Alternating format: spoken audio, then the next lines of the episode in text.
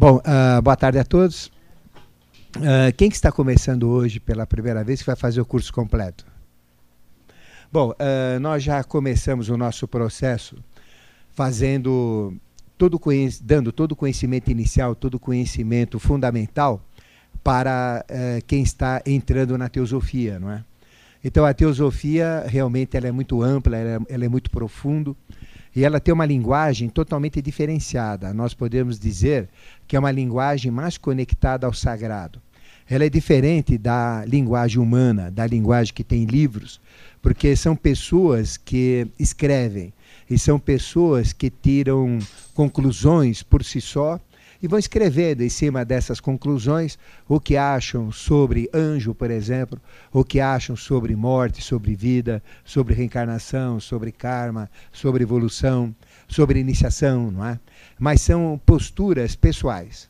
E aí a gente corre o risco de começar a viajar nas fantasias pessoais dos escritores, não é?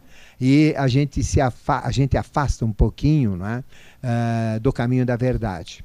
Então, existe um outro conhecimento chamado teosofia que é diferente. É um conhecimento que não é do ser humano, não é o homem que fez. É um conhecimento que vem de Deus, né? Por isso que chama Tel, Sofia, ou sabedoria de Deus.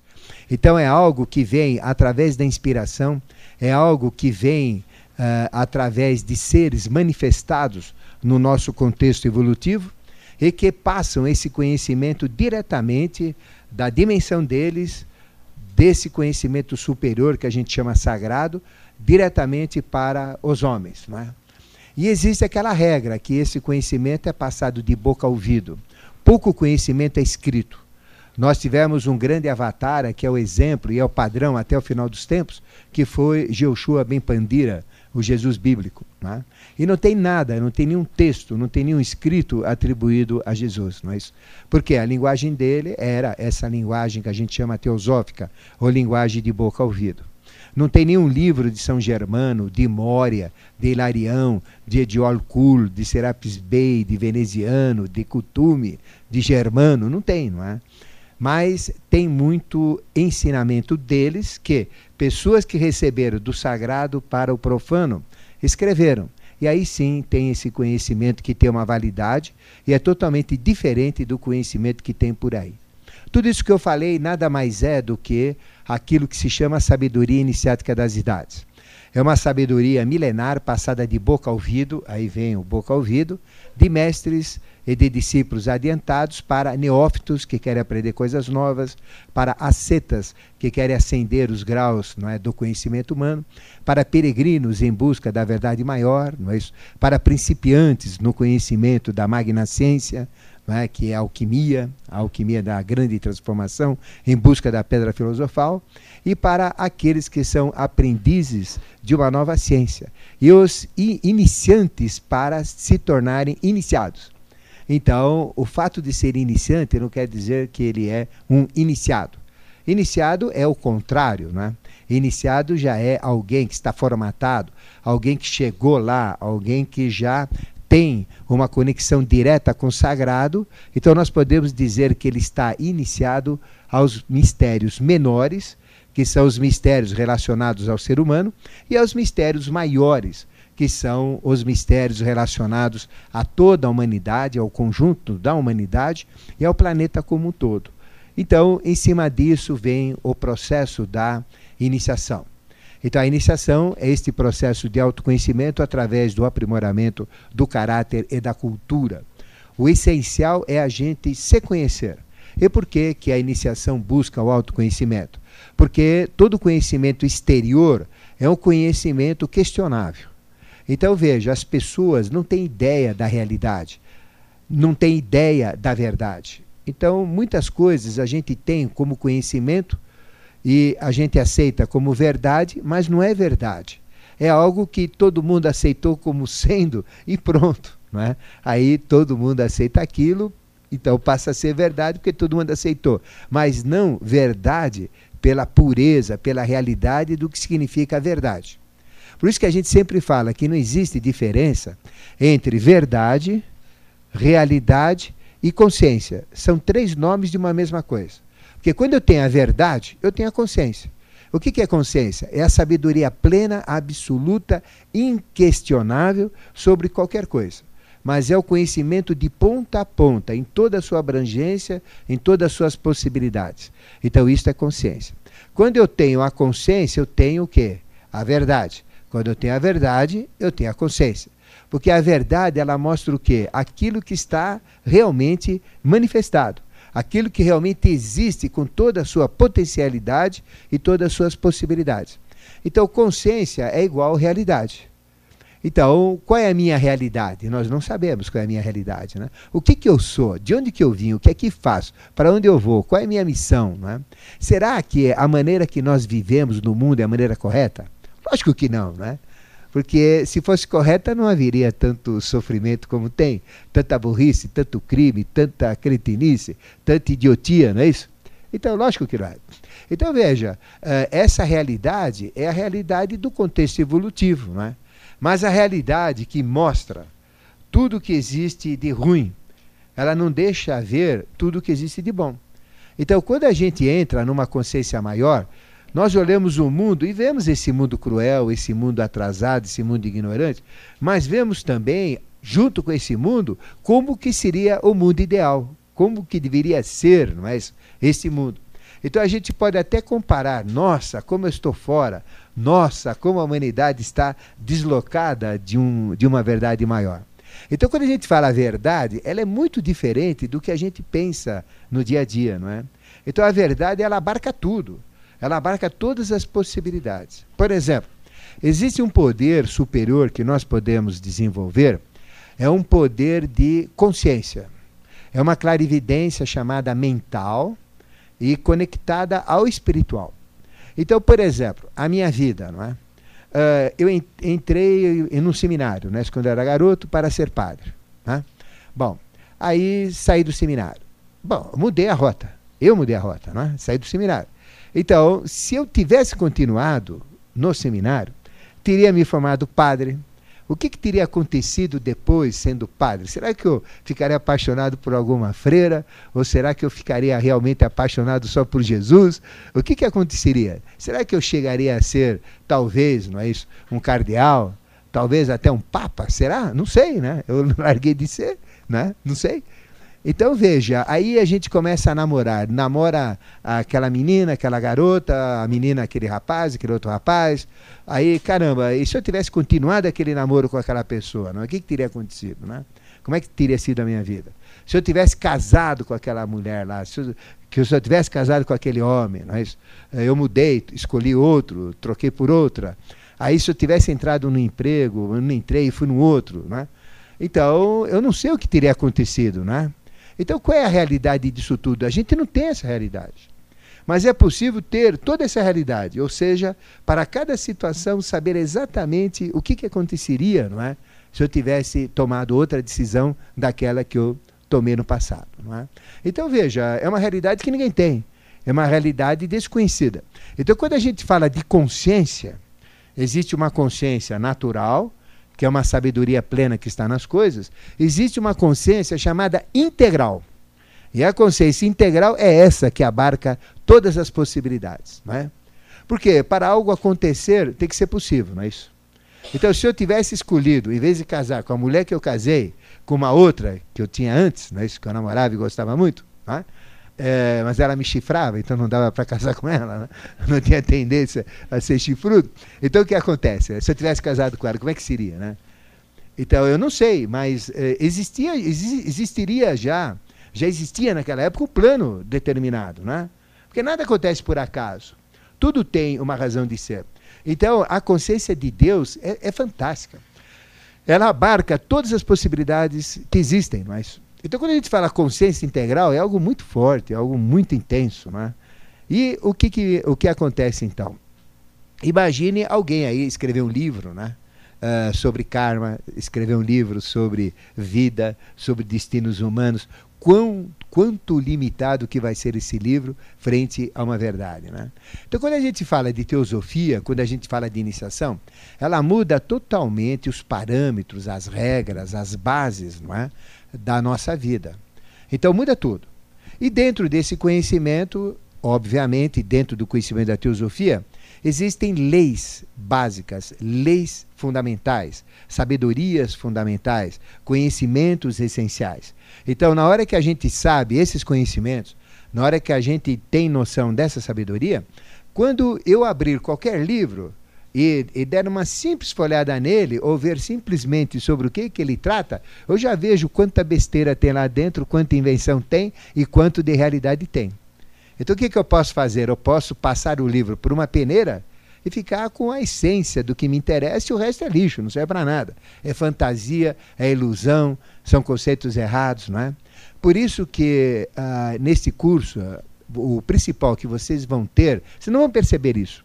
Isso é, é um trabalho paralelo que vai acontecer com vocês. Mas gradativamente vocês vão ter bases já, vocês vão ter uh, certos pontos que se não tiver naquilo, você já sabe que a coisa é furada. Não é? Então a gente tem que saber. Por exemplo, se alguém fala para vocês que é o mestre, você já sabe que não é. Pula fora que é mentira, né? Porque o mestre nunca fala que é mestre por exemplo. É uma regra. Né? Então aí o sujeito chega, não porque eu sou uh, mestre mago uh, Zoquinhé da, da, do Alain Branchard. Né? é nada, cai fora. Né? Não é mestre nenhum. Né? Então, realmente existem determinadas regras. E existem também determinados pontos dentro da iniciação. Ou seja, uh, dentro da iniciação, eu estou fazendo uma reprise, não é? Mas eu não estou repetindo nada do que eu falei. Eu estou falando a mesma coisa com outro enfoque, com outra tônica. Né? Então, dentro desse processo da, da iniciação, nós temos direitos e temos deveres. Então, qual é o nosso dever dentro da iniciação? É escolher. Primeira coisa que se faz é escolher. Eu escolho uma iniciação da esquerda, onde eu vou querer ser ruim mal, onde eu vou querer realmente ser cruel, né? Uh, fazer coisas que realmente vão prejudicar as pessoas, atrapalhar é, a, evolução, é pornografia, é prostituição, são drogas, corrupção, roubo, ser vergonhice, uh, tudo que tem aí, né? Então, sou da esquerda. É uma regra. Eu posso escolher, tenho o livre-arbítrio que é a maior dádiva que eu tenho.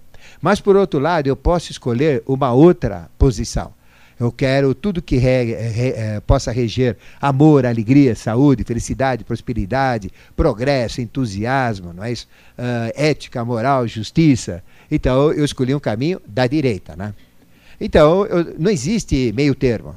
Ou eu sou da esquerda ou eu sou da direita. Não existe caminho chamado em cima do muro. Né? Ninguém fica em cima do muro. Só gato atrás da gata, o Ivan da noite. Né? Nós não, nós não podemos ficar em cima do muro. Então você escolhe.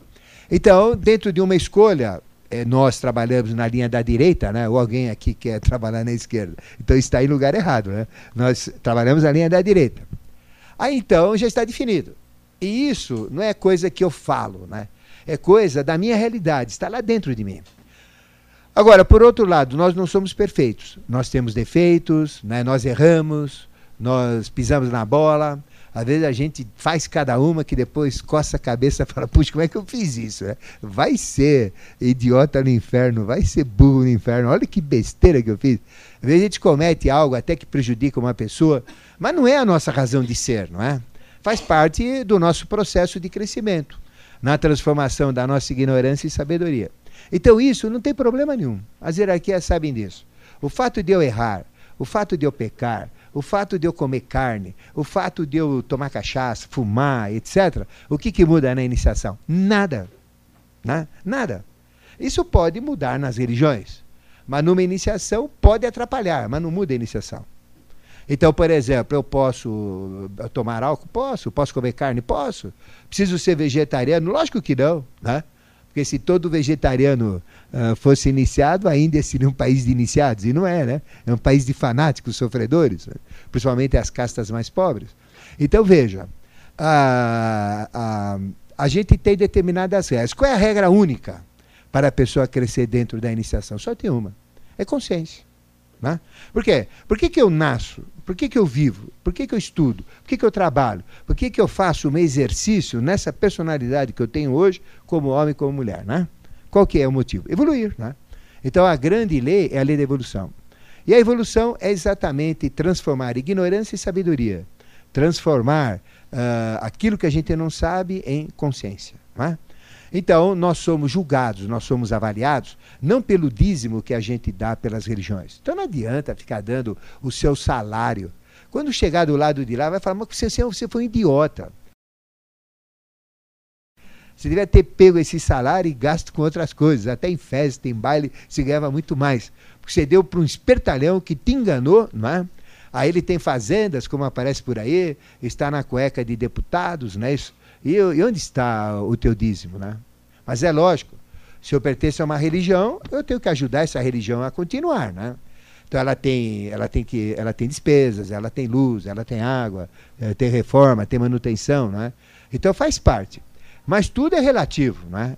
Esse dízimo é válido, mas é um dízimo que a gente chama uh, dízimo de manutenção da igreja. Tudo bem, não é? Então, eu sempre dei uh, o, o que eu achava que devia dar quando frequentava a missa, não é?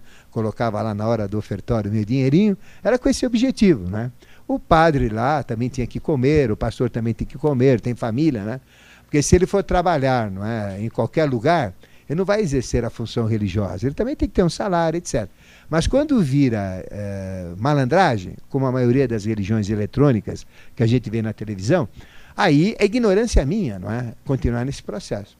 Então veja, o que, que adianta eu ficar comungando todo dia na religião católica? O que, que adianta eu ficar esperando que eu vou ter um céu, uh, esperando ganhar indulgências plenárias? Se eu der dinheiro para a igreja, eu vou receber o quê? 200 anos a menos no purgatório, 400 anos. Vocês acreditam que isso existe? Se acreditem, vocês vão ver que não é nada disso. Né? Não tem. Não, não tem como eu pagar e receber uma indulgência. Então Deus é o maior, maior calhorda que existe. Porque quem tem dinheiro vai para o céu, quem não tem dinheiro vai para o inferno. Quer dizer, então a, a, a, gente mede as pessoas pelo, por quanto ele tem de dinheiro. É como na Índia. Quem tem ah, em rúpias, 50, equivalente a 50 reais, pode ser cremado. Quem não tem, a, ele amarra uma corda, joga no rio e vai ser comido pelos peixes lá. Não, é? Não, é? não tem direito a ser cremado.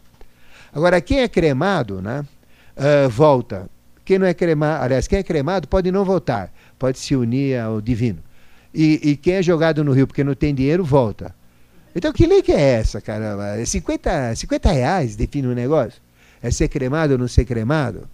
Aí vem as castas, que é dessa casta pode, que é daquela casta não pode. Mas como isso, né? Que direitos são esses, né?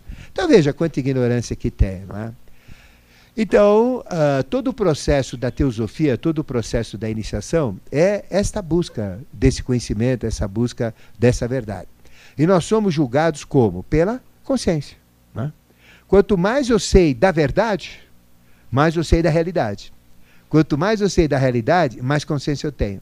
Quanto mais consciência eu tenho, mais eu consigo chegar à realidade e mais eu chego na verdade. Mas, então, quanto mais eu vivencio a realidade, mais eu chego pela experimentação né, na consciência e na realidade também, né, na própria realidade. Então, consciência, verdade e realidade realmente formam o tripé uh, do processo da iniciação. E para despertar toda essa consciência, não é?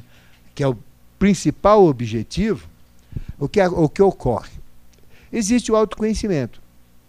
Porque se eu não me conheço, se eu não sei nem o que eu sou, nem o que eu tenho dentro de mim, nem minhas qualidades, nem meus defeitos, como é que eu posso evoluir? Como é que eu posso crescer? Por isso que a iniciação é um processo de autoconhecimento, ficou claro? Eu tenho que me conhecer. E tenho que buscar a consciência. Por isso que esse ensinamento é um ensinamento diferente para prover, para dar, não é? uh, esta consciência para as pessoas.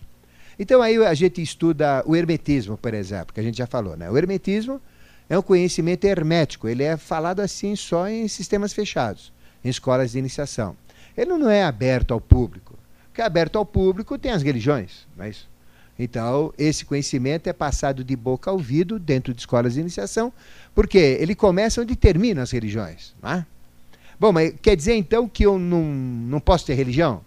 né, dentro da iniciação? Lógico que pode. Nada impede. Mas vai chegar numa hora que você chegou no final da religião, no final dos dogmas. Você vai, caramba, e agora? Esse negócio de pecado original, esse negócio de Maria Virgem, esse negócio aí de, de ressurreição, esse negócio de indulgência plenária. Né? A gente começa a ter questionamentos. Ou você rompe essa barreira, ou fica limitado nessa barreira. Vocês já repararam, indo numa missa, com todo o respeito, os católicos que lá estão na missa? Eles estão estagnados, ou não? Às vezes até regredindo, regredindo, e ficam parados. Aí chega a hora de, de comungar, todo mundo comunga, hora de confessar, confessa. Mas quanto que eles crescem? Não é? Eles ficam naquele patamar. É bom? É. Mas uh, desenvolve consciência? Não. Não dá nem para ouvir o que aquele padre fala na humilha dele, não é? Humilha os que estão lá dentro. Não, é? não dá nem para ouvir direito. Né? É complicado, né? Então chega uma hora que a iniciação aceita a religião. Mas aí você começa a questionar, se Deus é um só, por que, que tem tantas religiões? Né? Então a gente começa a analisar as religiões. Né? Então, as religiões, eh, se Deus é um só, todas são válidas. A não ser uma religião doida de fanáticos, né? como por exemplo a, as borboletas azuis lá do Ceará, no Nordeste, que já marcou o final do mundo umas cinco vezes, né? por dilúvio, e nunca houve tanto sol nos dias que eles marcaram. Né? Aí todo mundo desce do morro e acabou a festa. Né? Então, ali é um fanatismo, né? não tem nada a ver. Mas as verdadeiras religiões tradicionais, todas elas são válidas.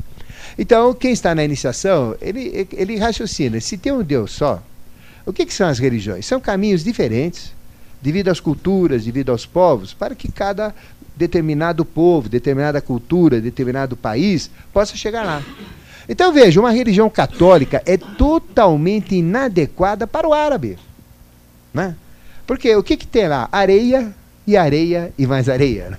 Então, ele tem que ter uma estrutura filosófica diferente. Então aí, o que, que é mais adaptado ao árabe? O catolicismo? Lógico que não é o islamismo, não é, isso? é o maometismo e todas as ah, ah, os muçulmanos, não é isso? Ah, e todas essas religiões que são apropriadas a eles, não é? Então veja, para um oriental, as religiões são apropriadas ao oriental. Para os africanos, a religião é apropriada aos africanos. Mas Deus não só. Então qual é a postura de quem está numa escola de iniciação? É aceitar todas as religiões não dizer exatamente o que elas falam, porque todas têm um Deus só, não é isso? Então eu aceito todas. Só que é, tem religiões muito restritas. Elas, elas, elas têm uma porteira muito perto do gado que está sendo doutrinado.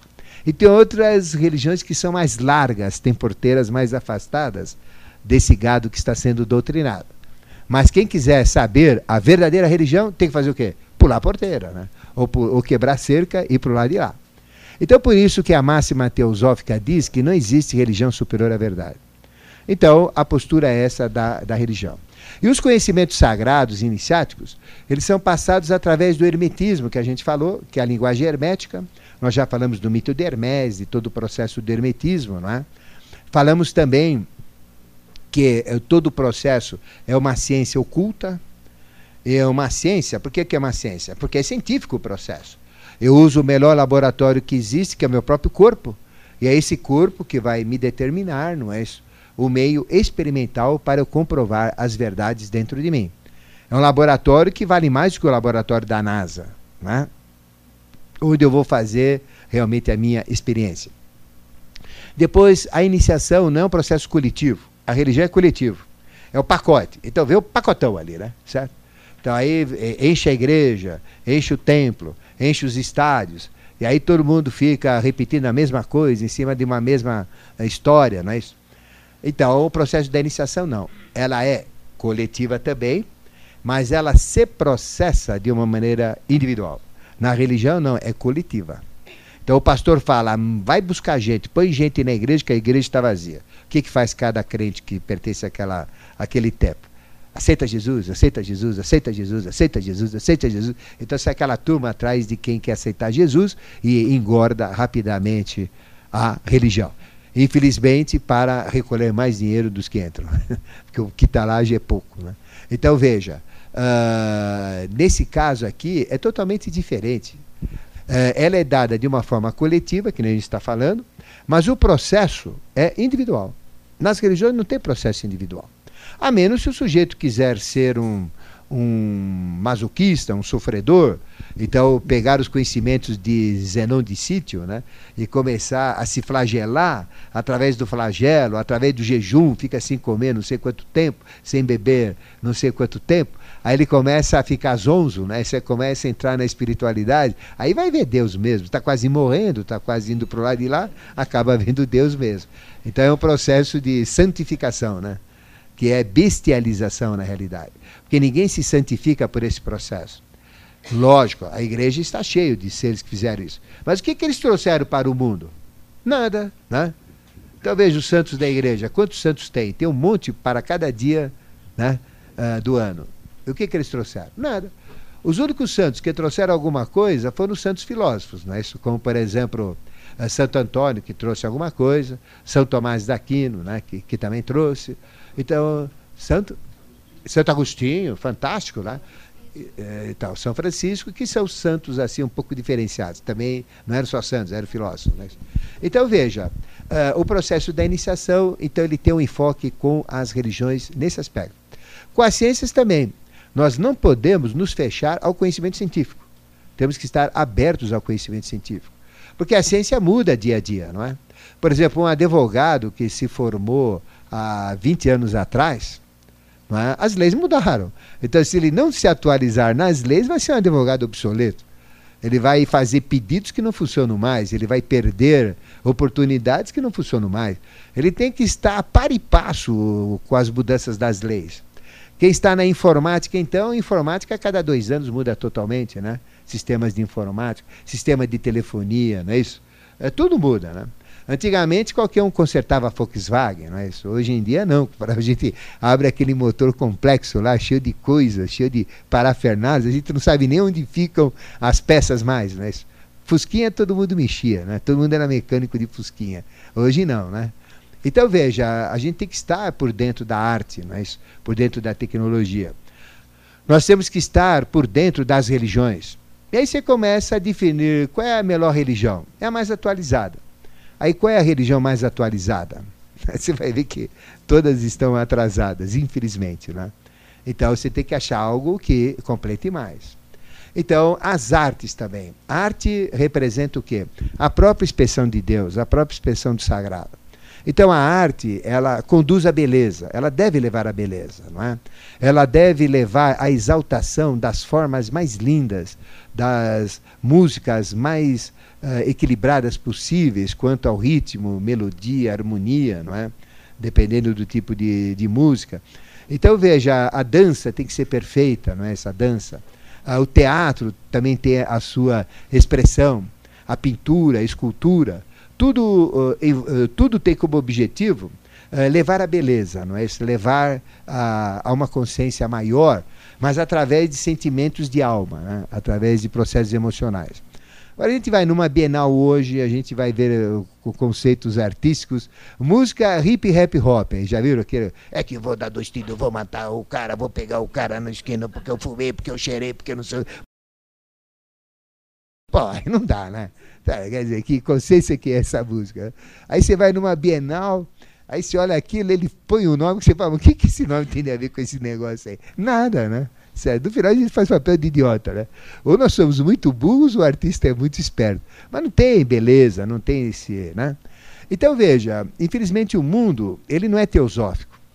As religiões são falhas, porque a teosofia abarca quatro partes, mas religiões, são muito fracas, atrasadas, obsoletas. As artes são terríveis, a gente falar das artes, né? Tem mais arteiro do que artista, não é isso? Aí a gente olha a ciência, não é isso? A ciência está crescendo violentamente, mas quanto mais cresce a ciência, pior fica a condição humana, né? Gera desemprego, fome, miséria, burrice, cretinice. Usam os conhecimentos científicos para quê? Para aviões invisíveis, para miras uh, de, de armas cirúrgicas né? É, são tão cirúrgicas que arrebentam o quarteirão inteiro né? e matam crianças inocentes, como a gente vê né? Uh, nas guerras atuais, ultimamente no Líbano, no Iraque. Né? Então, veja, é, é, usa a tecnologia para o mal, infelizmente, né? não usa para o bem. Né? Aí a gente olha as filosofias. Então, veja, o comunismo, então ainda tem gente falando de comunismo. No nosso governo aqui, tem um monte de comunista, né? certo? Estava falando em comunismo hoje em dia. Mas caramba, não derrubaram o muro lá que mostrava. Uh, a gente pôde ver o que tinha, era só propaganda. É, quem pertencia né, ao governo vivia bem. Agora o povão, pelo amor de Deus, vivia assustado, não tinha nada, sem dinheiro nenhum, numa miséria desgraçada, numa pobreza de fazer gosto.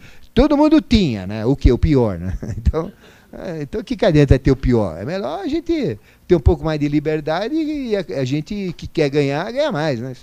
Então, comunismo. Aí falar do socialismo também é meio esquisito, né? O socialismo como o homem coloca, se bem que é o sistema ideal, né? Quando ele é bem aplicado. Falar da democracia, os ricos ficam cada vez mais ricos e os pobres cada vez mais pobres, não respeitam a ONU, não respeitam as nações, invadem as nações, isso é democracia. Então, as grandes potências que a gente vê hoje, como Inglaterra, Estados Unidos e outras, né, são realmente democracias? Ou são demoniocracias? Né? Acho que são demoniocracias, né? porque provocam morte, destruição, miséria, onde eles ficam o pé, limpam tudo, destrói tudo, arrebenta com bombardeios, matam gente que a gente fica até enojado de tanta desgraça, para depois uh, consumir estoques de armas, para renovar mais armas, depois vai ter que gastar de novo, tem que arrumar outra guerra, porque se não arruma a guerra, não, a arma uh, não tem como, né? tem que gastar para poder fazer outra.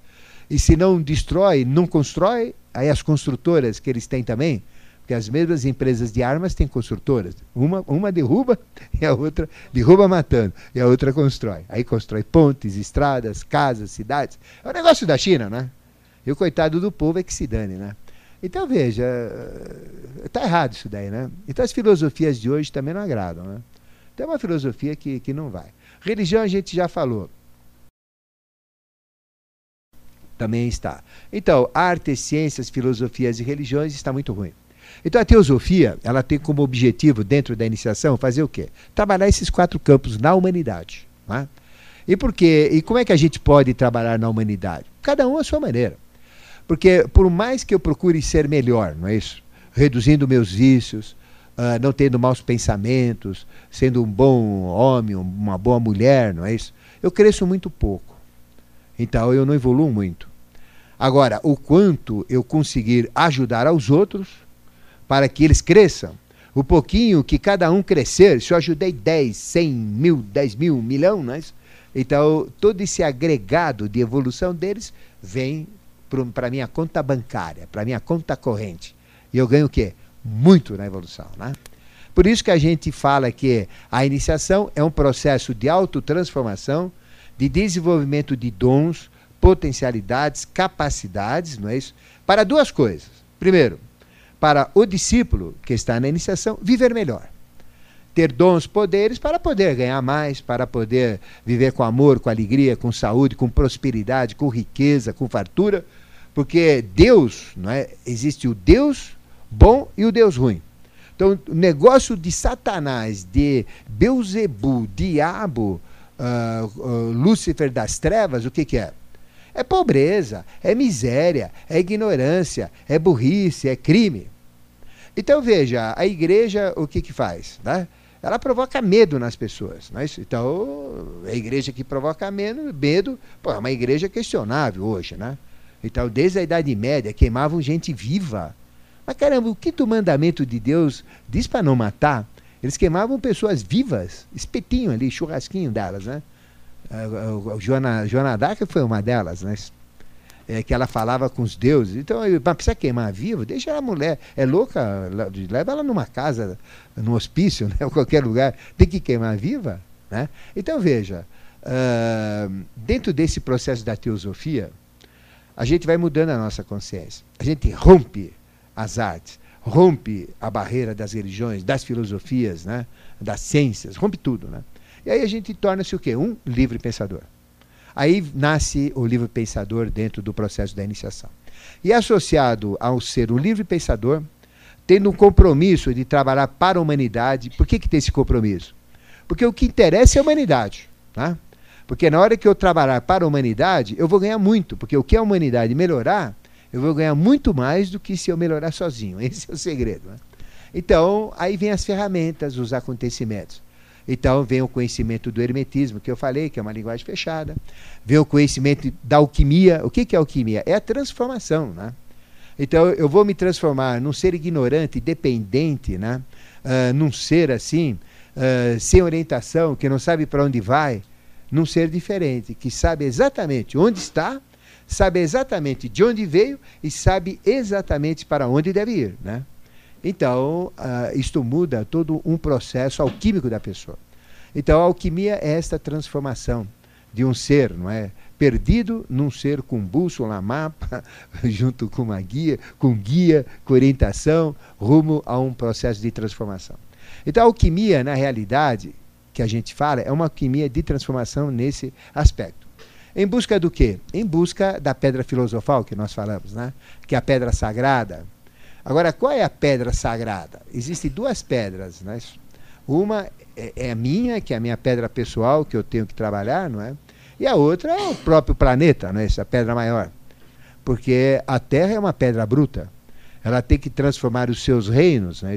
fazer com que eles venham eh, de um processo menos evoluído e cada vez mais eles sejam mais evoluídos. E o homem é o ser que recebeu o livre-arbítrio e que interfere nisso. E somos nós que provemos o, a evolução no reino mineral, usando o mineral para construir cidades, não é isso? o ferro, o aço para construir máquinas, equipamentos, utensílios, para o, o, criar automóveis, aviões. Não é isso?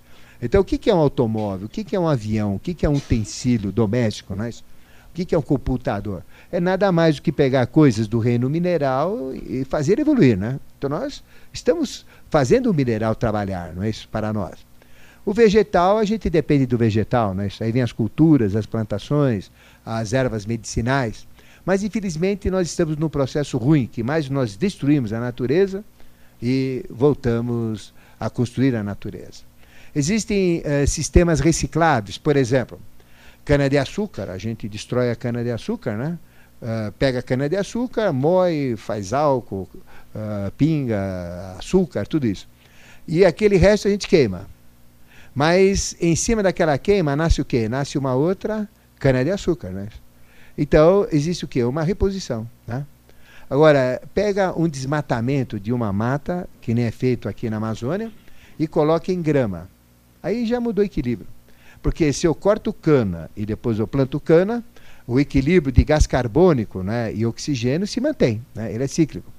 Mas na hora que eu destruo árvores grandes, que têm uma grande uh, produção de oxigênio né, e assimilação de gás carbônico, o que acontece? Eu planto grama, começa a enriquecer a atmosfera de gás carbônico.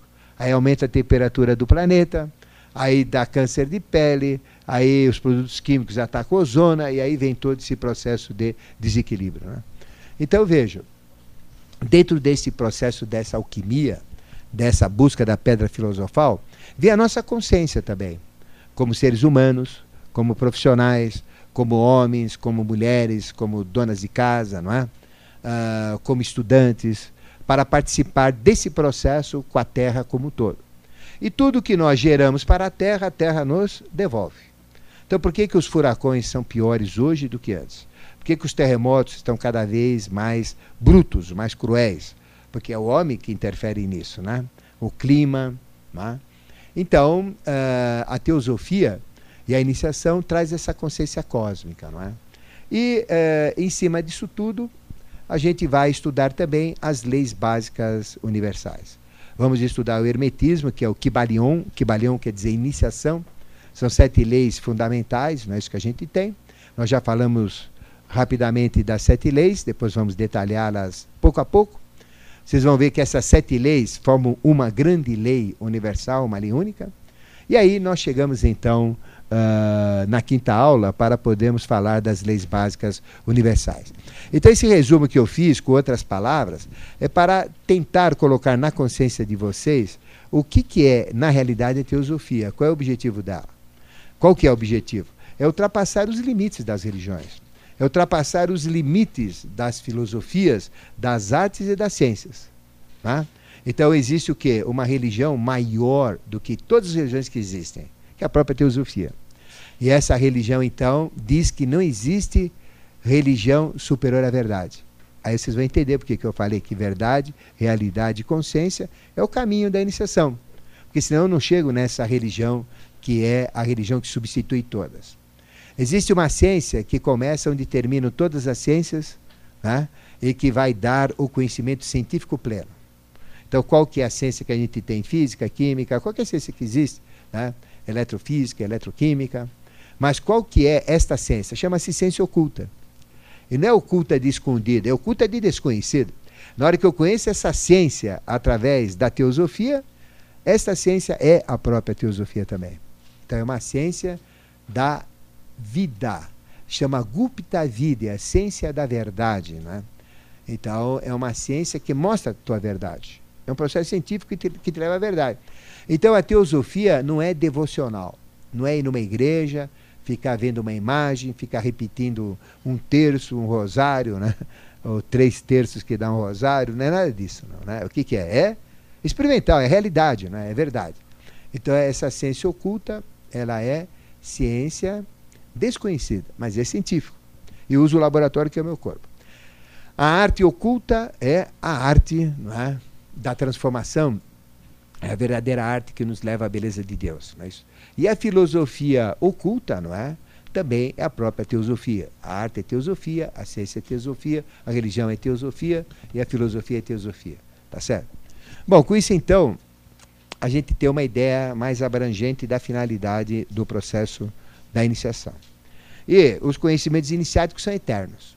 Eles expressam verdades. Então, quando eu tenho chaves, aí vocês vão entender o que são chaves. Uma chave de verdade se algo está conectado com essa chave de verdade, ele é válido. Se ele não está conectado, é coisa falsa. Então, o que, eu tenho que fazer com coisa falsa? Não interessa. Se eu estou buscando a verdade, eu tenho que ir atrás da verdade, não da falsidade, né? Certo? Então, onde coisa falsa não me interessa, né? Então, aí tem aquele loiraço, então não interessa se ela é loira. Fala, se é loira ou morena? É loira de farmácia? Que hoje em dia tem três chuveiros, água fria, três toques, né? Água fria, água quente e água oxigenada. Aí tem a loira. Tudo bem, a pessoa quer ser loira, é, né? Mas a realidade dela é morena, né? ela não é loira. Ela é uma loira aparente, né? Nada impede que ela seja, né? Lógico. Ela fica até mais bonita, mais engraçadinha, mais ajeitadinha, né? mais deliciosa, então seja loira. Não tem problema nenhum, né? Certo? Mas a realidade dela é morena. A gente tem que ir atrás da realidade, né? Tá certo? Aí depois não é bem isso. Não é, é loira, é morena, é loira, mas nem, nem, a, nem a mulher é homem, é travesti. Então já é uma outra realidade também. A gente tem que ir atrás da realidade. Então eu tenho que ir atrás da realidade. Bom, então chegamos nas leis básicas uh, universais, tá certo? Nós falamos que Deus é onisciência e trino em manifestação em todas as tradições, em todas as religiões. Não é? é Pai, Mãe Filho de uma forma mundial. Não é? E Pai, Espírito Santo, Filho para os cristãos católicos, onde Espírito Santo representa a mãe. É o caso de Maria, onde Jesus nasceu não é, pela mãe através do poder do Espírito Santo. Então, quando a gente fala Espírito Santo, está falando da mãe. Mas, na realidade, aí nós temos, uh, por exemplo, nós temos Brahma, Vishnu, Shiva, Sati, Shiti, Ananda, Rei, Rainha, Valete, não é isso? Então, se vocês forem olhar, Osíris, né, Isis, Horus, então, se vocês forem procurar em toda a tradição, né, uh, vocês vão sempre achar essa trindade. Então, eu não vou ficar repetindo porque uh, toda religião tem, não é? Mas por que que tem? Porque três é o número da evolução. Então, existe a causa e existe o efeito. Existe uma coisa intermediária entre causa e efeito que é a lei, é? que é o conhecimento, que explica essa transformação de causa em efeito. Né? É a terceira coisa. Então, tudo que existe é polar. Tudo que existe é polar. Não tem nada no universo que não seja polar. Né? E a terceira coisa, o que, que é? É a lei que explica exatamente essa relação da própria polaridade. Então, três é o número do equilíbrio. Nós somos uma trindade, não é? como pai, mãe e filho. Então, se não tiver essa trindade, pai, mãe e filho, a humanidade não tem, não tem sequência, tá certo? Então, é a grande trindade de Deus. Então, existe por isso Deus Pai, Deus Mãe e Deus Filho. Existe o Sol, que é o maior ser que a gente vê, não é? Uh, aparentemente, não é? fora, fora da Terra. A Lua, que é outro segundo corpo celeste muito grande que a gente vê. Existe a Terra, que é o Filho. Então aí Sol, Lua e Terra representa a trindade cósmica planetária não é que nós estamos envolvidos. Agora, o Sol ele está muito longe da Terra, mas ele é muito grande. A Lua é muito pequena, mas ele está muito perto da Terra. Então, a proporção entre Sol e Lua é 400 vezes. E a distância entre Sol e Lua também é 400 vezes. Então, é por isso que a gente vê os dois iguais. O Sol é muito grande, mas está muito longe.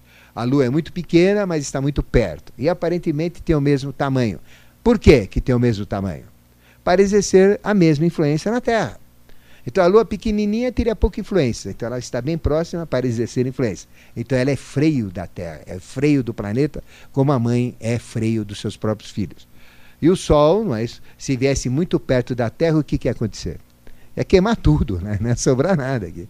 Porque a temperatura na superfície do Sol é 6 mil graus centígrados. Não é? E se ele estivesse na distância da Lua, que temperatura que seria a Terra? Né? Não teria nem água, tudo seco. Né? Então, tudo é proporcional. E essa trindade, ela faz parte do contexto evolutivo. Então, três é o número da evolução. Por quê? Uh, três pontos definem um plano.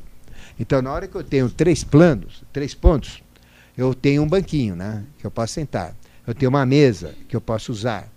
Eu tenho três pontos, eu tenho um plano, onde eu posso apoiar um plano qualquer, né? Em três pontos. Então, três é o número de equilíbrio. Três é o número da evolução. Por isso que a evolução é trina e 3 é o número do próprio equilíbrio em si, não é? Certo? Então nós temos muitos aspectos trinos na, da própria evolução. É? Tudo é trino. E a terceira coisa que vocês não enxergarem, não é? Por exemplo, dentro fora, não é? É, dentro é uma coisa, polaridade, né? fora é outra. Mas tem a parte de transição, do dentro para o fora, que é o, o, receptáculo, né? que determina o que está fora e o que está dentro. Né? É a terceira coisa. Né? Certo? Sempre tem uma terceira coisa. É? Isso está claro para vocês? O número um não existe na natureza. Vocês nunca vão achar um. Um não tem. Né? Porque não existe nada unitário. Porque tudo, tudo que é um é espiritual. Tudo que é material é dois. Né? E se manifesta de uma forma trina, três. Então, qual que é a grande polaridade universal? Né? É causa e efeito, que eu falei. E a terceira coisa é lei. Então é causa, lei e efeito. Isto chama uh, Purusha, que é espírito, chama Purusha, espírito, e Prakriti, que chama matéria. Então, espírito é algo que é uma ideia, matéria é a ideia colocada na prática, não é? manifestada. Então, existe uma terceira coisa. O que, que é? Isso acontece onde? Na vida. Então, existe Purusha, existe vida e existe uh, a manifestação, que é Prakriti, né? a matéria na vida. Então, o universo inteiro é vida, dentro do conceito da teosofia. Tudo é vida. Por isso que a gente fala da vida universal. Então, o que é a vida universal? É o conjunto onde tem luz. Né? Qual é a polaridade de luz e trevas? É luz, é, treva é não ser, não existe. Né? E luz é ser, existe. Então, onde tiver luz, tem vida. Aí vem a grande pergunta que falam para os teósofos. É isso? Uh, existe vida no universo? O universo inteiro é vida. Então, para um teósofo, tudo é vida. Né? Onde tem luz, tem vida. Ficou claro? Então, a vida existe em qualquer ponto onde tiver luz. Porque o que, que Deus criou primeiro? Foi a vida, né? A, através da luz. Então, o que, que existe? Existe a ideia de criar o universo. E quando Deus criou o universo, ele criou como luz. Então, o que, que é a ideia? Né? É Purusha. O que, que é a luz física manifestada pelas galáxias, pelos corpos celestes? É Prakriti. Então, qual é a lei, qual é o conhecimento que faz isso e que expressa a própria vida universal? É a terceira coisa. Tá? Então, é a vida universal. Então, a vida universal é uma condição. E Prakriti é algo substancial, algo material, que seria os corpos celestes, né? como as galáxias, como as estrelas e etc. Né? Então aí causa, lei, efeito, purusha, né? que a gente chama vida e prakriti. Aí vem espírito, alma e corpo, que é a nossa grande trindade. Né? Então nós temos espírito, alma e corpo. Então nós somos trinos em manifestação. E aí vem a trindade do homem, a trimembração que chama, três membros, né? Nós somos trimembrados, como espírito, alma e corpo. Corpo só vale o corpo quando? Quando ele está vivo, nosso, não é isso? Não é vivo? Então, quando eu tenho o quê? Quando eu tenho o meu corpo e estou ainda no contexto evolutivo, ainda não morri, né? Porque se eu morrer, o que acontece com o meu corpo? Se passar um dia, já começa a feder, já começa a decompor, já começa a sair verme para autodestruir o corpo, né? Então, quando eu falo corpo, é corpo com vida. Então, quando, então o teu corpo é corpo com vida. Então aí já tem dois veículos, o veículo físico e o veículo vital, que é essa energia que a gente não enxerga, mas que identifica quem está vivo e quem está morto. É só olhar alguém dormindo e alguém morto, né? O que um tem e que o outro não tem é vida. A gente vê, né? Então esse é o corpo. Então o corpo com vida. Alma, dentro do contexto de teosofia, né?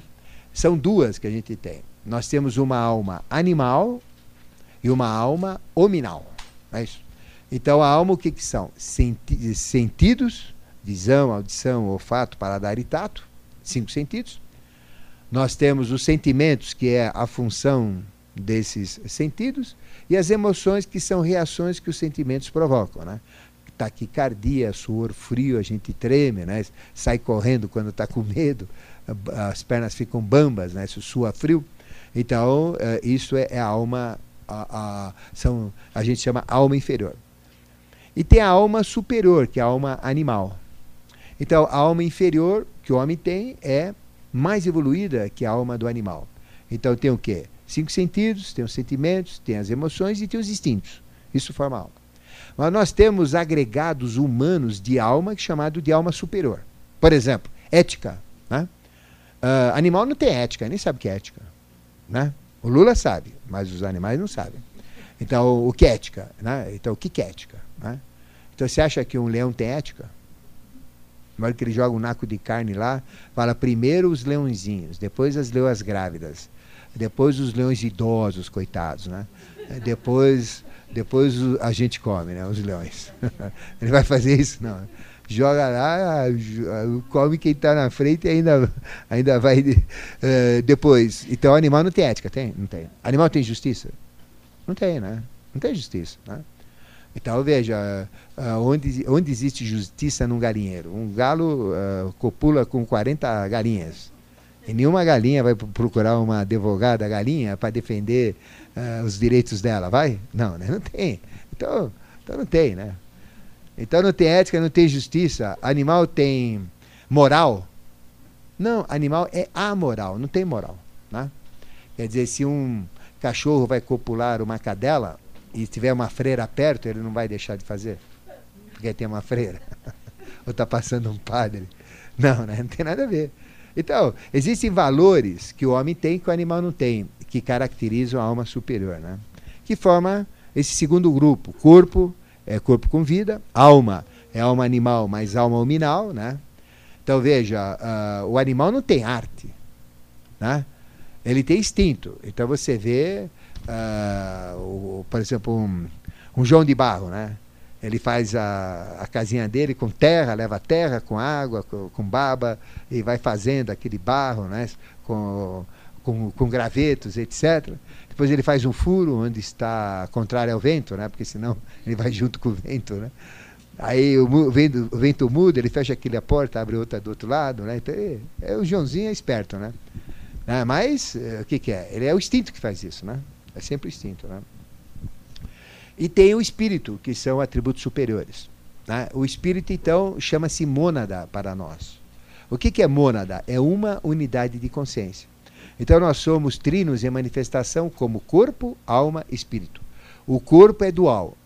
É o corpo e, o, e a vida. Então, tem que ter vida. Corpo com vida. Então, o corpo é dual. É corpo físico mais a vida que forma um corpo vivo, que é diferente de um corpo morto, que não tem vida. Né? Então, por isso que ele tem dois corpos, o físico e o vital, que a gente chama. Aí tem a alma, que é a segunda parte. Tem a alma animal e a alma minal. Né? A alma animal e a alma minal. alma animal, sentidos, sentimentos, emoções instintos. A alma minal, tudo isso que o animal tem, mais ética, justiça, moral, aspectos superiores, etc. Né? E depois tem o espírito. que é a terceira coisa. Que ele é trimembrado, são três partes. Né? Onde tem o mental superior, que é o mental angélico, onde tem a intuição, não é isso que a gente chama de Buddha, ou intuição, que é o conhecimento fantástico, a gente vê a coisa acontecer exatamente como ela vai acontecer no futuro. E ninguém muda, né? E tem uma percepção crística global. Lembra daquilo que eu falei? Uh, eu poderia saber os meus destinos se eu tivesse casado uh, uh, com aquela ou tivesse não usado outro emprego, etc. Isso chama consciência integral. Essa consciência chama-se Atman, que é a parte superior. Mental superior, mais intuição, mais Atman essa tríade forma o quê? O espírito, né? que é a terceira coisa. Né? Então, nós somos uh, trimembrados também, como corpo, alma e espírito. nós somos trimembrados como cabeça, tronco e membros. Como braço, antebraço, mão. Como coxa, perna, pé. Sistema respiratório, sistema circulatório, sistema digestivo. Como falange, falanginha, falangeta. Fale, falange proximal, medial, distal, né? Três falanges. Então, aqui também tem três. Um, dois, três. Né? Só que o, o dedão é um pouco diferente. Todo mundo pensa que tem duas, tem três. A terceira está aqui, ó. É um dedão, mesmo. por isso chama dedão. Mindinho, seu vizinho, pai de todos, fura bolo e mata piolo, né? Aqui, né, tem esse, essa terceira parte. Né? É, é a continuação, né? Tem a, a primeira, segunda, terceira. É um dedão. Né? Hã? Pés também, é a mesma coisa. Né? Bom, então nós somos 30. Então ficou claro? Então 3 é o número da evolução. Então o 3 representa a chave da teosofia. É um número muito importante. Né? 3, o número da evolução. Por isso que existem três leis fundamentais. Porque se toda evolução é trina, Existe uma lei para cada trindade da evolução, tá certo? Então existem três leis fundamentais do universo. Quando eu falo leis fundamentais do universo, o que quer dizer? Do universo. Então ela vale na Terra, ela vale eh, dentro do sistema solar, em qualquer planeta do sistema solar, ela vale dentro da nossa galáxia, né, que tem 150 bilhões de estrelas, qualquer, qualquer sistema que tiver lá, Cada estrela é um sistema evolutivo, cada estrela vai gerar planetas, ou já gerou, exatamente como nós geramos aqui através do Sol, né? Então a vida é universal. Então, aí vocês vão entender o que é eternidade. Caramba, o que é eternidade? Bom, eu vou ter que viver em todos esses globos de todas as estrelas, em todos os sistemas planetários de todas as estrelas. Se na minha galáxia tem 150 bilhões de estrelas, eu vou viver em 150 bilhões de experiências. Homem e mulher é uma experiência. Então veja quanta coisa a gente vai fazer. Gente que fala, pô, não aguento mais essa vida. Pô, pera, pô, você não sabe que você tem que viver. E o que, que você já viveu, né? Ah, essa daqui é a minha última vida. Aí chega o consultor lá da Rádio Mundial, não, essa aqui é a tua última vida, acabou, né? Quer dizer, é a tua última, você é a tua última vida. Então tem 150 bilhões aí de experiências só na nossa galáxia. Agora, quantas galáxias existem? 150 bilhões de galáxias. Cada uma com 150 bilhões de estrelas. Então, além de viver 150 bilhões de experiências, eu ainda vou viver em 150 bilhões de galáxias, 150 bilhões de vezes. Aí já dá para ter uma ideia do que é eternidade, né? Eternidade é algo muito muito grande, muito. Aí a gente começa a falar, caramba, agora está eh, caindo a ficha do que é eternidade, né? Então essa vida aqui é efêmera, né? E o pior é que vocês estão vivendo em tudo isso simultaneamente, só que vocês não sabem. Nós estamos já vivendo, né? Então nós estamos em todas as galáxias, só que a nossa consciência está aqui. Se eu unir a minha consciência com a consciência que está em outro lugar, eu passo a estar lá, eu passo a ser essa consciência que está lá, né? Isso chama-se consenso universal. Aí tem uns aí que eh, tomam chá de ruasca para adquirir consenso universal. Quer dizer, vai pegar a consciência do capim, né? do capim ou do cipó, né? Que ele está tomando, né? consciência universal. Bom, então existem três leis básicas no universo. Se elas são universais, elas valem qualquer ponto do universo. Tem 150 bilhões de estrelas na galáxia, 150 bilhões de galáxias, com cada eh, galáxia tendo 150 bilhões de estrelas, e estas três leis valem em qualquer lugar do universo. Ficou claro? A gente tem que entender o que é universal, né? Não é a igreja universal, a igreja do pedágio, né? Eu estou falando essa daqui, né? Então aí vem realmente uh, o aspecto de uma lei universal. Então a condição para uma lei ser chamada universal né, é essa tem que valer em qualquer ponto do universo. Bom, e aqui na Terra? Ah, mas aí na Terra? Tem que valer em toda a Terra. Mas como valer em toda a Terra? Nós não temos quatro reinos: mineral, vegetal, animal, hominal. Então, se uma lei é universal, ela vale em qualquer reino. Tem que ser válida no reino mineral, tem que ser válida no reino vegetal, tem que ser válida no reino animal, tem que ser válida no reino hominal, para ser válida na Terra. Para ser válida na Terra, ela tem que ser válida em qualquer planeta que existe. Então ela tem que ser válida em Mercúrio, tem que ser válida em qualquer em, em Vênus, né? em qualquer planeta. Em qualquer outro planeta que existe no universo. Tem que ser válido no Sol, em qualquer outra estrela que existe. Tem que ser válida na nossa galáxia, em qualquer outra galáxia que existe. Então ela tem que ser válida em todos os reinos, senão é na lei universal. Então, caramba, veja a vantagem que vocês têm de entender uma lei universal. Por que, que a gente ensina essas leis universais?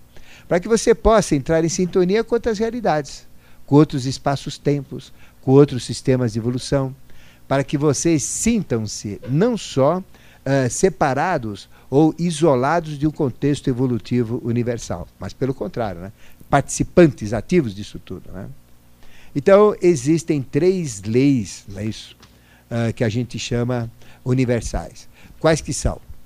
uma que diz que é a lei da evolução. É a primeira lei, lei da evolução. A segunda lei é a lei de causa e efeito, chamada lei do karma, né? Lei de causa e efeito. Chamada também lei do equilíbrio universal, né? Lei do karma, ou lei do equilíbrio universal, ou lei de causa e efeito, né? Ela tem três nomes. E uma quarta lei, não é isso? Chama-se a lei da volta à forma, ou a lei da reencarnação. Né? Então são três leis fundamentais. Reencarnação, mas esse nome não é muito correto, por isso que a gente chama de volta à forma, porque mineral não tem carne, então falar reencarnação no mineral não tem sentido. Né? Reencarnação no vegetal não tem sentido, né? porque não tem carne. Carne no que a gente entende como carne. Por isso que a gente chama volta à forma. E tudo volta à forma. Mineral volta à forma, uh, vegetal volta à forma, animal volta à forma e nós, seres humanos, voltamos à forma também. Né?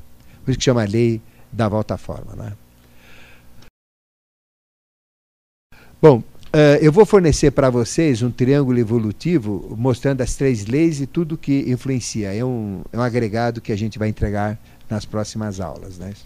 Mas vamos falar da lei que rege a matéria.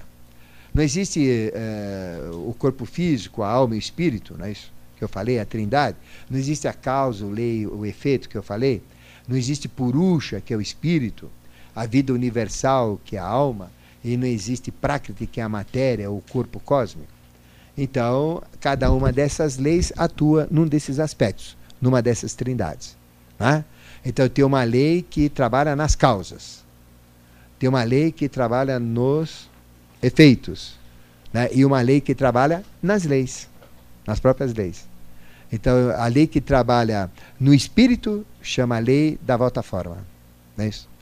Uh, a lei que trabalha uh, no efeito, não é isso? Uh, a lei que trabalha na causa, no espírito, chama lei da reencarnação ou da volta forma. A lei que trabalha na matéria, em Prakriti, na, chama lei da evolução.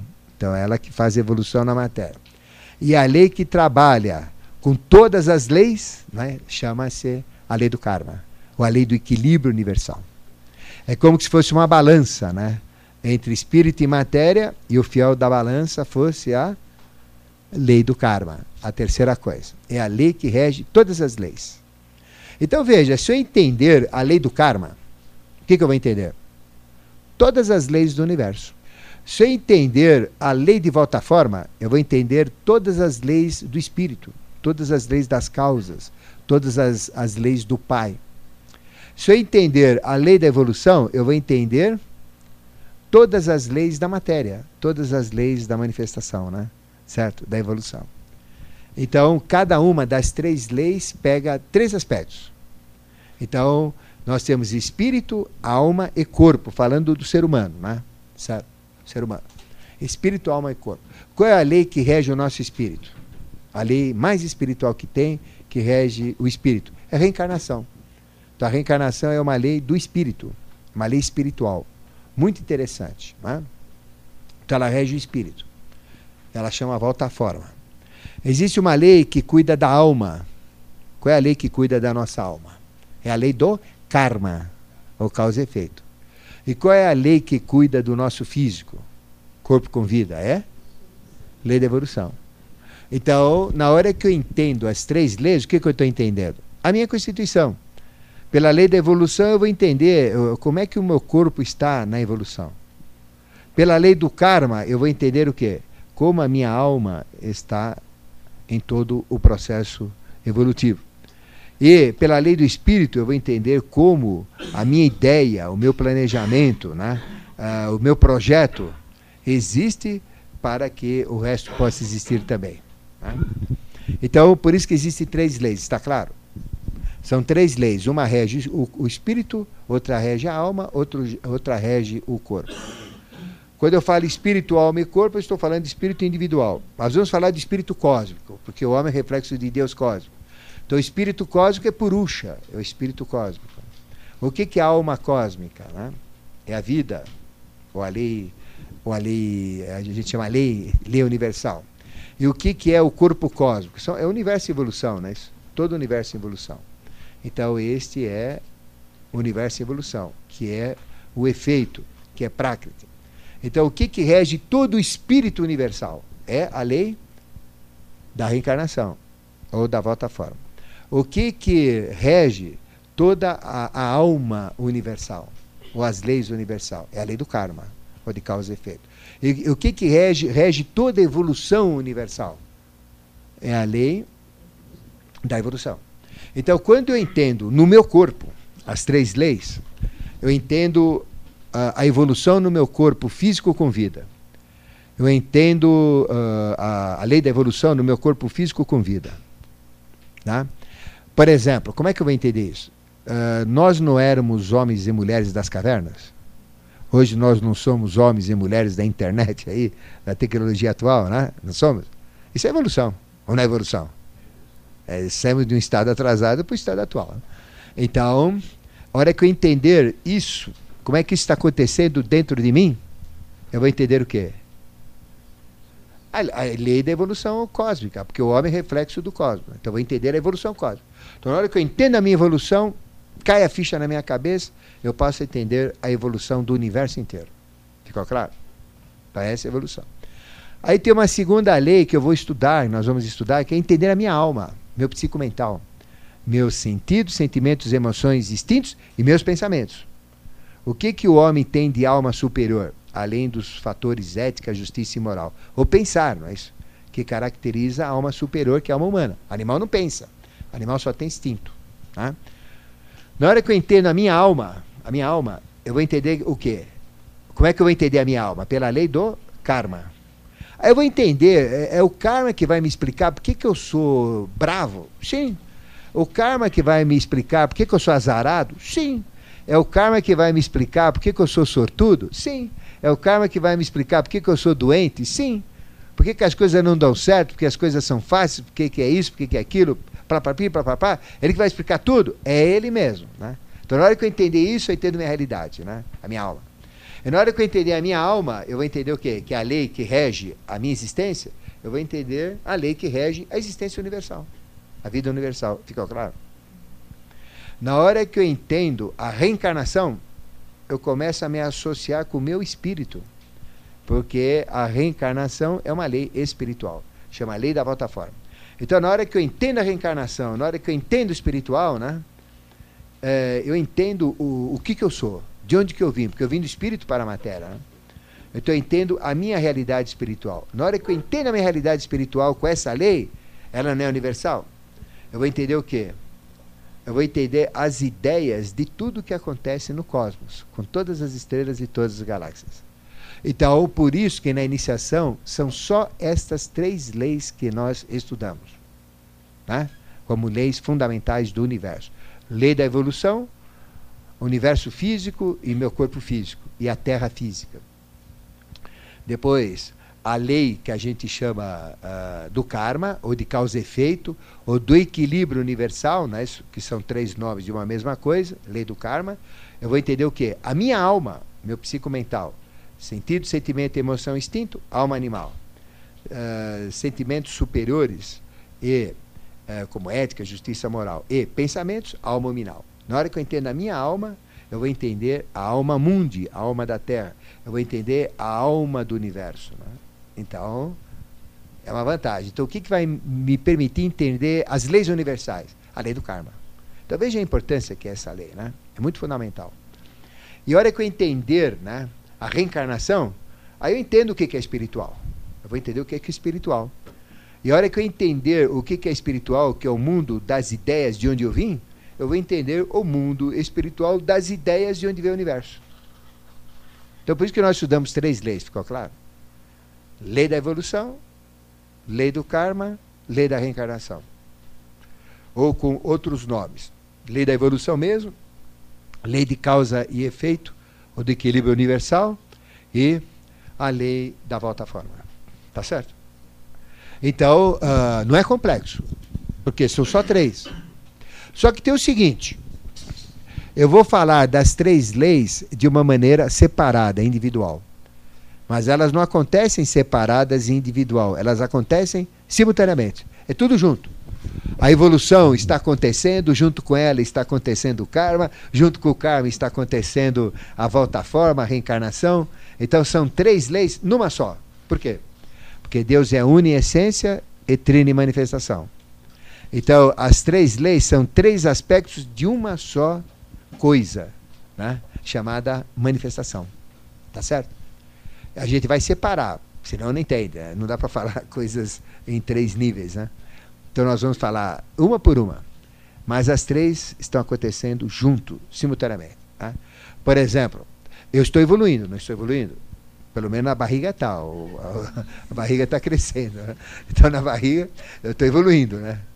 Uh, uh, eu não estou tendo karma em cima do que eu falo, do que eu penso, do que eu ajo, estou gerando karma. Então estou evoluindo, eu estou envelhecendo. À medida que eu envelheço, eu vou pegando experiência, eu estou exercitando, né? A minha personalidade aqui na Terra, estou evoluindo. A hora que eu estou evoluindo, eu estou gerando karma, né? positivo e negativo, em cima do que eu faço de certo e de errado. Isso é 24 horas, é uma conta de 24 horas, não tem como, né? E isso já está criando condições para quê? Que vão me formatar para voltar à forma novamente. Porque eu estou saindo da forma. Né? Eu já passei da minha, minha vida. Então eu já estou saindo da forma. Né? Então entrei na forma, agora já estou saindo da forma. É que a gente pergunta até onde o cachorro entra no mato. Até onde ele entra no mato? Até a metade, porque depois está saindo, né? Então, é que a gente está, né? Exatamente. Então, eu estou saindo já, né? Então eu já tenho, vou ter que ter um outro ciclo, né? Agora, se é um garotinho, se não tiver nenhum empecilho diferente, né? né? Não garotinho político, eu falo garotinho crescendo, né? Então ele vai chegar numa hora que vai ter que voltar, né? E as três acontecem simultaneamente. Né? né? É, a, essa lei da reencarnação está acontecendo, esta lei do karma está acontecendo e da evolução está acontecendo. Só que nós vamos separar cada uma em si. Não é? Tá certo? Até está claro?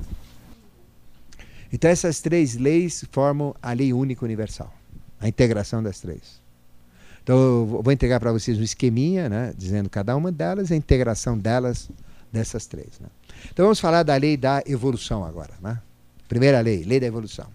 Então falamos das três leis, da trimembração das leis. Isso ficou claro mesmo? É importante ficar claro. Porque, porque se eu por que, que eu vou estudar a lei da evolução? Para entender a evolução do meu corpo com vida. Por que, que eu vou estudar a lei do karma, meu Deus do céu? Para entender a minha alma, né? meus sentidos, sentimentos, emoções distintos os meus atributos superiores como homem né, e mulher e minha mente, meu psicomental, a minha alma. Né? Então, esse é o processo. E por que, que eu vou estudar o espírito? Né? para poder entender esse negócio de vir, voltar, é, de viver em todas as estrelas, de nascer e morrer, né? É, então, aí você, você já sabe o que estuda essas leis. Infelizmente, isso não se ensina na escola de iniciação. Aí chega lá, existem três leis universais, blá, blá, blá, blá, blá, blá, blá, blá, blá. Pli, pli, pli, pli, pli, pli, pli, pli. Pronto, a pessoa não entende por que ele vai estudar. Né? Não, tem que saber que ela é universal. Eu tenho que saber para entender a minha realidade. Quando eu entendo a minha realidade, eu vou entender a realidade universal e que essas três acontecem simultaneamente como uma só lei. Só que elas são trimembradas para poder exercer em três fases: no corpo, na alma e no espírito. Ficou, é, ficou claro? É como se viesse uma energia, juft, assim, né? E essa energia, é, uma energia só, é, que sai em três raios. Uma jupt, acende o corpo, outra jupt, acende a alma, e outra jupt, acende o espírito, né? Tá certo? Mas é uma energia só. Tá? Então vamos falar da primeira lei, a lei da evolução. Qual é o plano de Deus? Muita, de, muita gente diz, pô, mas Deus é panaca, né? Ele cria um negócio aí, já sabe tudo. Não, ele não cria tudo e não sabe de tudo. O que, que ele faz? Ele tem uma ideia, ele tem um plano, ele tem um projeto. E depois ele vai criar esse projeto. E nós estamos onde? Na criação do projeto, porque nós estamos do lado de cá, nós estamos no lado da matéria. Né? Nós não estamos no lado do espírito. Nós já tivemos no lado do espírito, agora nós estamos no lado da matéria. Quando a gente estava no lado do espírito, nós éramos ideia. Quando nós estamos no lado da matéria, nós somos realização. Então Deus faz um projeto. É a mesma coisa que você pegar um desenho e ficar desenhando uma casa, o quarto é aqui, a sala é ali, tem isso daqui, tem uma entrada, tem uma porta. Aí você começa a construir a casa e você vai ver que o desenho lá você fez bobagem. Você podia melhorar, ou podia aperfeiçoar. O que você vai fazer? Vai fazer igual o desenho? Não, você vai mudar, não é isso? Então aí você vai, muda o desenho, ajeita e você faz a coisa. Ajeita o desenho e vai acertando a casa. Não é assim que os arquitetos fazem? Os construtores fazem, mestres de obras. Então esse é o processo. Então qual é o plano de Deus? É evolução. Simples. Se perguntarem para você, se Deus fala, mas você sabe por que, que eu existo? Sim. Oh, você sabe? Para quê? Evolução. Pronto, acabou. Nota 10. Pode ir para casa, né? Está aprovado. Né? Menino, a menina, tá bom. Então, o plano de Deus é evolução. Ficou claro? Agora, o que, que é evolução? Esse que é o ponto, né? Plano de Deus você já sabe que é evolução. O que, que é evolução? Evolução né, quer dizer evoluir. O que, que, dizer, o que quer dizer evoluir? Né? Evoluir é sair de algo anterior para algo posterior. Né? De algo numa condição para algo numa outra condição melhorada. Né? Então é algo uh, que vai assim sempre evoluindo, vai ser sempre aperfeiçoando, vai ser sempre melhorado. Então é lógico que o tanto o bem, se tudo é polar, existe o bem e o mal. Então o, o mal também evolui? Lógico que evolui. Né? O bem evolui? Lógico que evolui. Né? Então os dois evoluem. O mal evolui também. Porque muitas pessoas pensam que o mal não evolui. Tudo evolui. Não existe nada, se não é na lei universal. Olha como, olha como muda, o, se você entender o que é uma lei universal, muda totalmente os conceitos. Você já tem um pensar cristalino, pensar tira e queda, né? É papum. Aí, por exemplo, tem pessoas que têm dúvida, é, mas o mal não evolui. Porque dizem que é, a gente tem que transformar mal em bem. Não, isso é outra coisa, não tem nada a ver com evolução. Tudo evolui, não tem nada que não evolua, ficou claro? O mal evolui, o anticristo evolui, a corrupção evolui. Por quê? Se eu estou mudando de uma situação para uma outra situação, dessa outra situação para uma outra situação, isso é infinito, concorda? É, eu tenho que viver em todas as estrelas da galáxia, em todas as galáxias que têm absurdos de estrelas. Então, os dois têm que evoluir. Porque se eu evoluir só num, não, não tem evolução. Qual é o meu padrão? Vou comparar com o quê, né? Os dois têm que crescer. Quanto mais aumenta o bem, mais aumenta o mal. Quanto mais diminui o bem, mais diminui o mal. Mas isso não existe. Porque a evolução é contínua, ela sempre cresce. Então, eh, ela vai de um estado anterior para um estado posterior melhorado. Isso quer dizer evoluir. Então, o mal sai de um estado anterior para um estado posterior, posterior piorado. quer dizer, mas evoluiu. Então o mal evolui. Então, quando eu sei que o mal evolui, meu conceito muda. Então, meu negócio não é transformar mal em bem. Né? Qual é meu negócio? É entender essa polaridade entre mal e bem, não é? E usar essa polaridade ao meu favor. É isso que eu tenho que fazer. Por isso que uh, você não pode ser bom sem ser mal. Você não pode ser mal sem ser bom. Porque o bem está no mal, o mal está no bem. Né? O certo está no errado, o errado está no certo. É o errado que vai te mostrar o certo, não é? É a mentira que vai te mostrar a verdade, não é isso? E a verdade é que anula o, o, o diz que comprova que é a mentira, exatamente pelo oposto, né? Então a gente começa a entender a polaridade, não é? Então, por exemplo, se eu for santinho, ah, vou virar santo agora. Eu vou evoluir? Não? Não vou evoluir exatamente, porque eu tenho que ver o outro aspecto também. Né? Eu não estou olhando o aspecto negativo. Eu não faço mais nada errado. Por exemplo, eu vou pegar meu filho, bebezinho, tudo que ele quiser eu vou dar para ele. Eu vou fazer só o que ele quer, eu vou dar tudo o que ele quer. Ele vai ter só alegria, só felicidade, só prosperidade, só carinho, tic-tic, tic-tac. Eu vou criar o quê? Um monstro. Né? Imagina, a gente não puxa a orelha do moleque.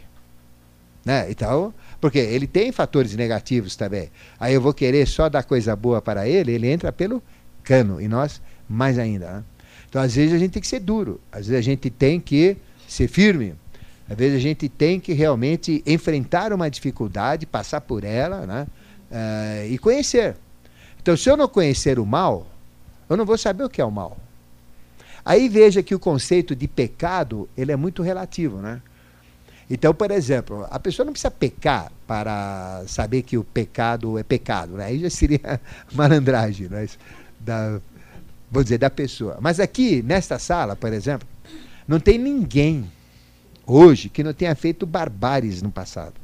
Senão você não estaria aqui agora. Né? Então veja, nós já matamos, nós já fizemos coisas horríveis. Nós já não fazemos mais isso, por isso que nós somos evoluídos. Porque nós saímos de uma condição animal, chucra, esdrúxula, imbecil, calhorda, nojenta, asquerosa, né? E fomos evoluindo. Hoje eu não preciso disso, né? Certo? Porque eu consegui uh, junto equilibrar. Ela existe, né? Mas eu estou aqui no lado de cá fazendo meu trabalho. Mas ela está me acompanhando, tá? Então veja, aí essa história de nasceu e, e, já nasceu santo, isso não existe, né? A gente tem que nascer, viver todo esse aspecto negativo e transformar o negativo em vivência em aspecto positivo, né? É assim que funciona. Então aqui não tem ninguém que já, já não tenha aprontado, né? Lógico, né? Certo? Só que nós, graças a Deus, estamos bem. Agora eu pergunto para vocês. Vamos falar da pena de morte. Aí vocês começam a ver. Pena de morte. É uma besteira a pena de morte. É, ela é totalmente contra a teosofia. Aí você pergunta para um teósofo de, que é teósofo, não metido a, sobre pena de morte. É lógico que fala, não, eu sou contra. Por quê? É contra a teosofia. Porque ele está vivendo a fase ruim dele, que eu já vivi. Ele está vivendo a dele agora. Então as prisões estão cheias de pessoas horríveis. Agora mate esse pessoal que está lá. O que vai acontecer com eles? Vou voltar pior.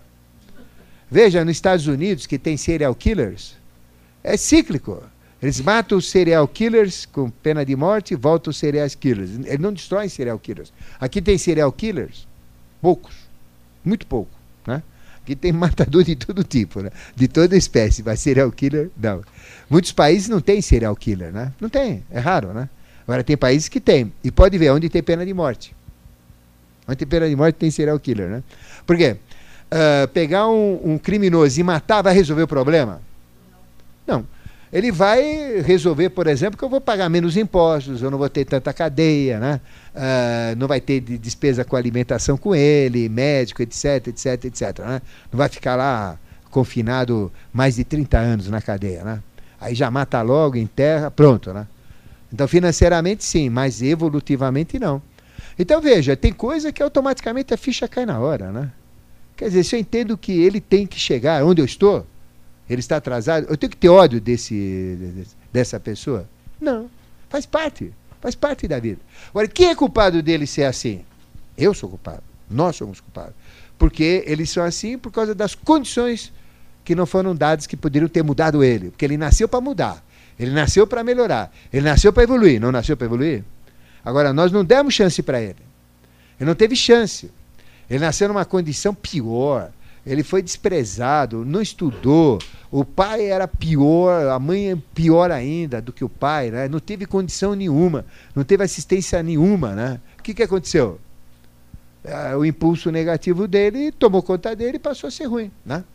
Agora, se eu tivesse uma estrutura educacional boa, pegasse aquela criança e forjasse, ele tem instinto ruim, ele tem maldade dentro dele mas iria minimizar isso daí, iria, iria diminuir, não, não, seria tão violento esse crime. Muitos até sairiam, né? É, deixariam de ser criminosos. E os criminosos cometeriam crimes menos problemáticos se a gente contribuísse. Então veja, uma postura dessa já determina né, a pena de morte, que a teosofia é contra a pena de morte, porque sabe que ela é mais problema do que solução. É ignorância a pena de morte. Né? Eu tenho que fazer o quê? Fazer ele ficar preso.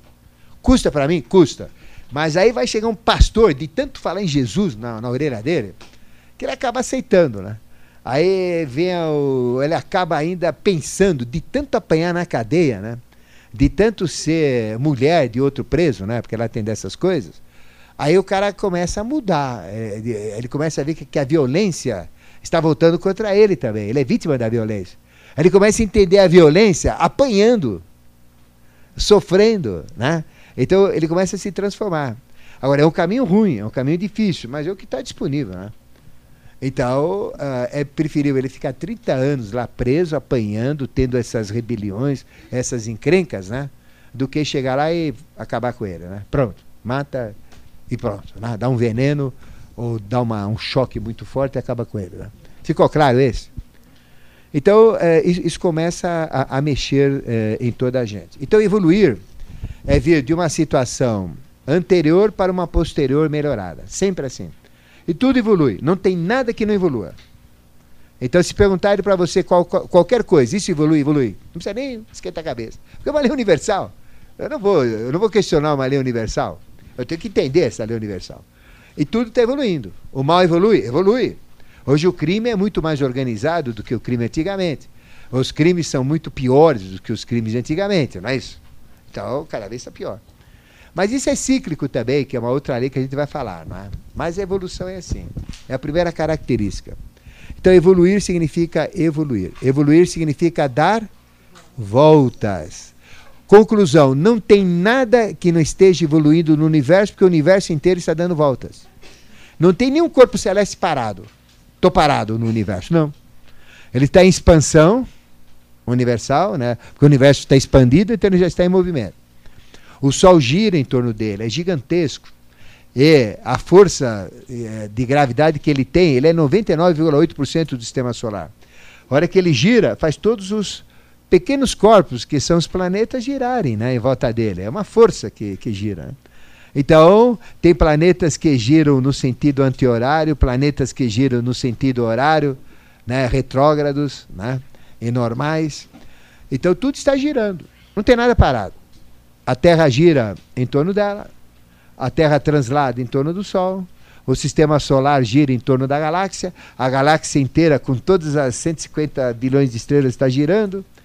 Uh, existe uma galáxia que é satélite na nossa, é só olhar o Cruzeiro do Sul, tem Magalhães, que é a estrela alfa, depois tem Intrometida lá, então tem um ponto bem escuro mas tem uma luz lá naquele ponto escuro, chama Saco de Carvão, que é uma galáxia satélite da galáxia Terra. Então lá tem um monte de estrelas, um absurdo de estrelas, todas elas girando em torno da galáxia da Terra.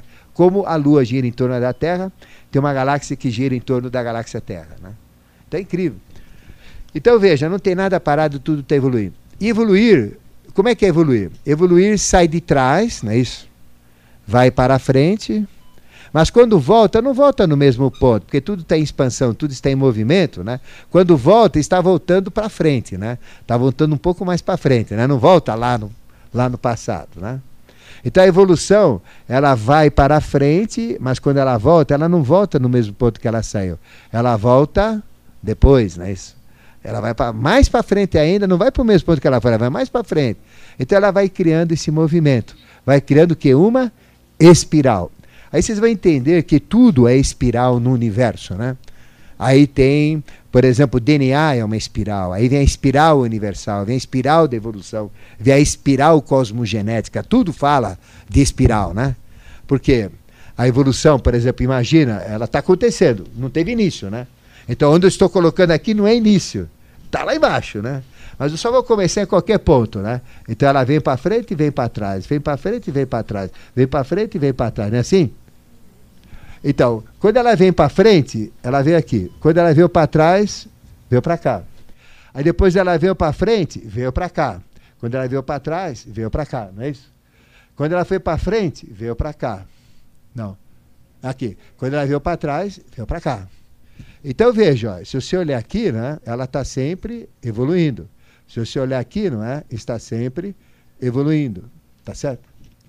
Só que se evoluir, você vem para trás e vai para frente. E quando você vem para trás, você não vem na mesma eh, situação que você veio para trás. Que conclusão que você tira aí? Olha só que fantástico. Um pequeno conceito. Então, existem quantos homens da caverna? Cinco, né? Então, existe o homem da caverna da fase atual, que é o homem da caverna ariano, Aí a teosofia diz que antes da fase ariana teve uma fase anterior chamada Atlante, de alta tecnologia. Então lá atrás teve o homem da caverna Atlante. Aí diz que antes da Atlântida teve a Lemúria. Então lá atrás na Lemúria teve o homem das cavernas lemuriano. Aí fala que, bom, e depois da, antes da Lemúria tinha a Hiperbórea, né? Então tinha o homem das cavernas da Hiperbórea. E antes da Hiperbórea tinha a Dâmica, tinha o homem das cavernas da Dâmica. Então veja, uh, é, a gente entende então que uh, quando volta, mesmo quando retorna, tem uma evolução. Mesmo voltando, tem uma evolução. Quando vocês nascem, aí vocês vão entender, aqui, isso te explica tudo. Por isso que vocês têm que entender o conceito. Né? Por que, que uma criança nasce e suja na calça, uh, urina na, na, na cama, na fralda, a mãe tem que limpar o traseiro, e limpa lá, e não sei o que lá. Aí dá para mamar, ele arrota em cima da mãe, cospe em cima da mãe, né? Não é isso? Uh, aí não sabe nem andar, não sabe nem falar, tem que gatinhar, vira bicho, uh, gatinha de quatro. Aí cai, cai dura, aquele fraldão, né? não sabe nem andar, cai de novo, né? Então, é, é, vai falar, não fala, não sabe falar, tem que aprender a falar, tem que aprender tudo de novo, né? Né? Mas caramba, ele era um adulto aqui, ó. Oh, o cara já era um grande. Mas ele nasceu de novo. Então ele tem que começar lá para trás, né? Então na hora que ele. Aqui, né? Então ele era adulto. Então na, na hora que ele, que ele vai, o, o que acontece? Ele vai nascer uma outra criança. Só que cada vez que ele nasce criança, a criança que nasce é mais evoluída do que a eh, criança anterior. Por que, que nasce criança sem saber nada? Porque ele está começando uma nova vida, uma nova personalidade. Eu nunca existi antes, vocês nunca existiram antes também. Então, essa personalidade é de uma vida só. Então tem que aprender tudo, porque tem que aprender do nada, né? Até chegar na experiência total. Porque se eu já trouxesse meu conhecimento da vida passada, já nascia sabendo. A hora que sai é da mãe, né? Oi, obrigado, hein, médico. Oi, que bela enfermeira, olha só. que toró, hein? Nossa, olha aí. Pô, mas você tá, tá feio, hein? Não, né? Então, a criança já nascia né? falando tal. Então a gente vai entender. Então a gente evolui, mas volta, evolui, mas volta. E quando volta, está evoluindo também. Tá? Então essa é a lei da evolução. Né?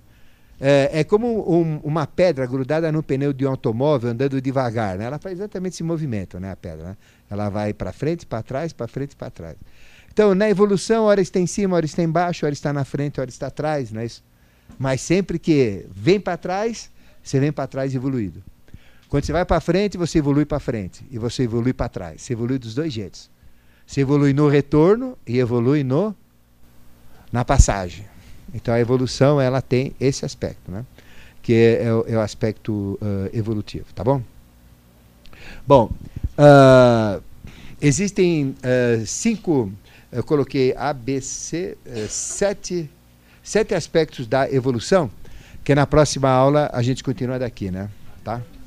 Que é o A até o G. E a gente fecha esse e continua numa segunda lei, a semana que vem, tá bom? Então, obrigado.